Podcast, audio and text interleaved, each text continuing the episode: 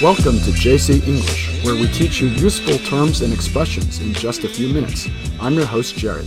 嗨，大家好，我是 Cecilia，欢迎大家收听 JC 英语从洛杉矶发来的 Podcast。那么最近呢，在中国的这个社交媒体上一片愤怒之声哈。The recent debacle over the racist statements against China and Chinese people made by fashion label Dolce & Gabbana's co-founder Stefano Gabbana has made international headlines. 对这个大家都知道，有一个意大利的奢侈品牌哈叫 D&G，那么它的这个联合创始人呢 Stefano Gabbana 在社交媒体上说了很极端的辱华言论哈。It has made international headlines，就是吸引了全球媒体的关注，上了头条。Yes, so this incident is a textbook case of what we call a debacle. 嗯，是的，这个事件呢是一个经典的 debacle 哈。debacle 这个词呢，它就是指因计划或者组织不周而导致的彻底失败啊，一败涂地。那么，如果不知道这个事情前因后果的朋友呢，我们简单讲一下。呃，这个事件呢起源于十一月十七号哈，当时呢 D N G 呢在它官方微博上呢发了三条标题为“起快吃饭”的短视频，给他们这个即将到来的时装周做宣传。那么，在这个三个视频中呢，用的都是一个华裔面孔的女子。他呢坐在这个餐馆里，分别呢用筷子来吃意大利披萨和意大利面。整体来讲呢，看过这个视频以后呢，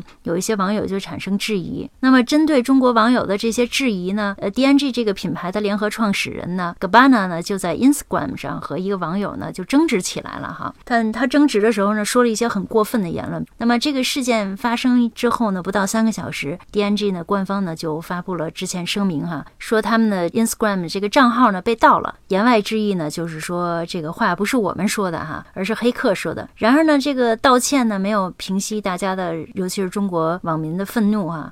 那我们在微信公众号这次英语里呢，把这个事件相关的图片、英文提要都放在了这期推送里，大家可以参考一下。Yes, so the fashion label's promotional video for a show in Shanghai was considered extremely offensive. But Stefano Gabbana's text messages defending the videos were even more so. 确实是这样，本来 D&G 这些视频已经很 offensive 哈，很具有攻击意味了，很伤我们中国人的感情。结果 Gabbana 把事件呢越描越黑，他干脆骂起来了。当然呢，他认为他是在 defend the video，为视频做辩护。换句话说，就是我们什么错误都没有。Offensive is an adjective that means insulting. Offensive 呢有侮辱的意思哈，insulting。 So, when we say that one has taken offense over something, it means that they feel offended or insulted. 对，feel offended 就是受到了伤害哈，受到了侮辱。那么有时候我们的口语里会说一句话，no offense，意思就是我没有什么恶意，你别介意哈。那么这个事情出来了以后呢，很多人，包括明星、代言人、网民都不干了，所以 DNG 呢不得不取消了他们在上海的演出，而且大家开始抵制这个品牌。Dolce and Gabbana have since released a video apologizing for the videos and the statements. 嗯，那么紧接着 DNG 呢也发表了一个道歉视频哈，但是我个人觉得呢，就是找了一个借口，并没有真诚致歉。Yes, and they have also claimed that their social media account was hacked. 这个 D&G 宣称他们自己的社交媒体账号呢被 hacked，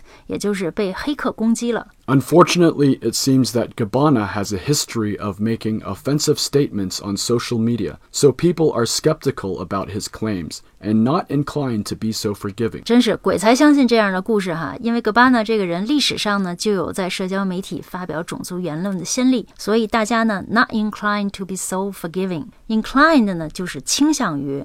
Right, so when we say someone is so inclined or not so inclined, it means they are either motivated or not motivated to do something. 那么刚才那句话的意思就是说，大家不倾向于相信 D&G 的解释，不原谅他们，not forgiving。To forgive means to stop feeling angry or resentful at someone else's mistake。对，我想任何一个有正常思维的中国人都会对这个事件感到非常的气愤哈，更别说找一个蹩脚的借口来遮掩了，简直是毫无诚意。So it seems that Gabbana would like everyone to believe that this was all just a major gaffe. D&G 呢，希望人们认为这只是一个 gaffe，只是一个过失而已。He's also tried to make amends by saying how much he loves Chinese culture.